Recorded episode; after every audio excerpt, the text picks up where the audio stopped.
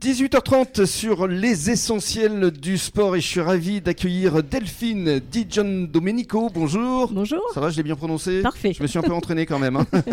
Alors, on va parler avec vous de patinage artistique sur roulette. hein. Ici à Gujan, c'est une discipline euh, que vous affectionnez tout particulièrement parce que d'abord, on parlait de famille tout à l'heure avec euh, Jean-Pierre Larue. Vous aussi, c'est une belle histoire de famille. Ah, tout à fait. Alors le patinage, euh, déjà à Gujan-Mestras, c'est une institution. Ça fait partie d'un des, des plus vieux sports de, de France puisque le club, enfin le patinage est présent sur Gujan depuis 100 ans. Déjà Voilà.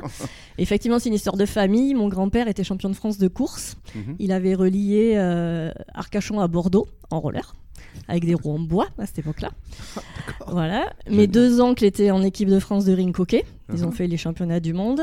Ma mère était championne de France d'artistique. Mhm. Et donc, bah, tout naturellement, euh, j'ai fait du patin, comme euh, toute la famille, en fait. Alors, à partir de quel âge? Alors, très tôt, enfin, moi, j'ai commencé à 8 ans, Ouais. mais actuellement, on les prend à 3 ans. 3 ans Ouais. Il y a combien de disciplines justement dans le patinage sur roulette? Alors, dans le patinage, la fédération, il faut savoir que la fédération est à Bordeaux. C'est une des rares fédérations qui est à Bordeaux. Mhm. Il y a 8 disciplines à la fédération. Et dans le patinage à roulette, tel que nous, on le pratique au sein du club, on a trois spécialités, en fait. Donc, on a le patinage artistique, euh, euh, vraiment artistique comme la glace, comme ce que vous voyez à la glace. Mhm.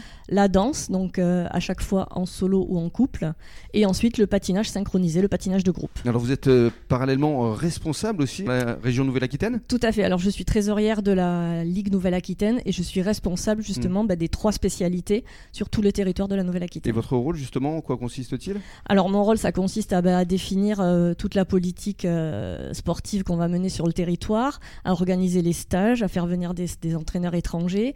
On a mis en place, euh, bah, c'est tout récent, l'année dernière, on a mis en place ce qu'on appelle des pôles techniques régionaux. Mhm. Et la Nouvelle-Aquitaine euh, est précurseur, puisqu'on est les premiers de France à avoir fait ça. Et euh, bah, pour l'artistique, le club support, c'est le club de Gujan-Mestras. Mhm, Oui, c'est ça. Vous êtes un des plus Oui. grands clubs de France. Oui, tout à fait. dire, en termes de résultats, oui, on est vraiment très, très, très bien, on est très fiers. Vous avez combien de titres justement euh, actuellement? Alors l'année dernière, euh, c'était un- ben, on sort de deux années de Covid, hein, donc ça a été très très compliqué. On Bien est sûr. sorti avec trois titres de champion de France et là on a euh, cinq athlètes sélectionnés en équipe de France. Donc ils vont débuter les compétitions internationales en octobre là. Vous évoquez les compétitions internationales. Il va se passer du 2 au 6 novembre des championnats d'Europe? Alors c'est pas championnat d'Europe, ce sont des Interlandes qui est une, une compétition qui existe depuis très très longtemps.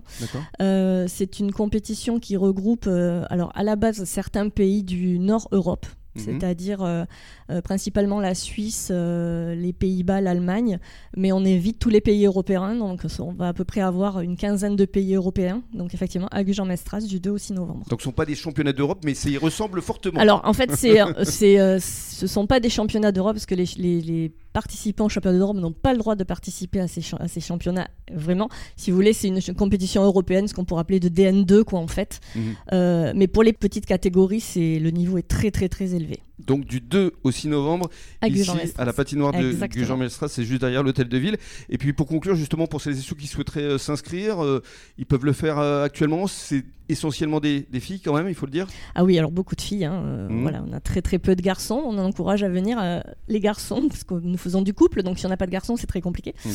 Euh, voilà, donc nous on est, on prend donc à partir de 3 ans. Ça peut paraître, les gens sont très oui. étonnés, mais en fait, ben au début on, on a un système qu'on bloque les roues des patins, ce qui fait que les enfants ne peuvent pas tomber et ils marchent comme s'ils avaient des tennis aux pieds. Et au fur et à mesure, euh, on débloque. Donc euh, c'est pour ça qu'on les prend très tôt et euh, on en a, on en a vraiment pas mal.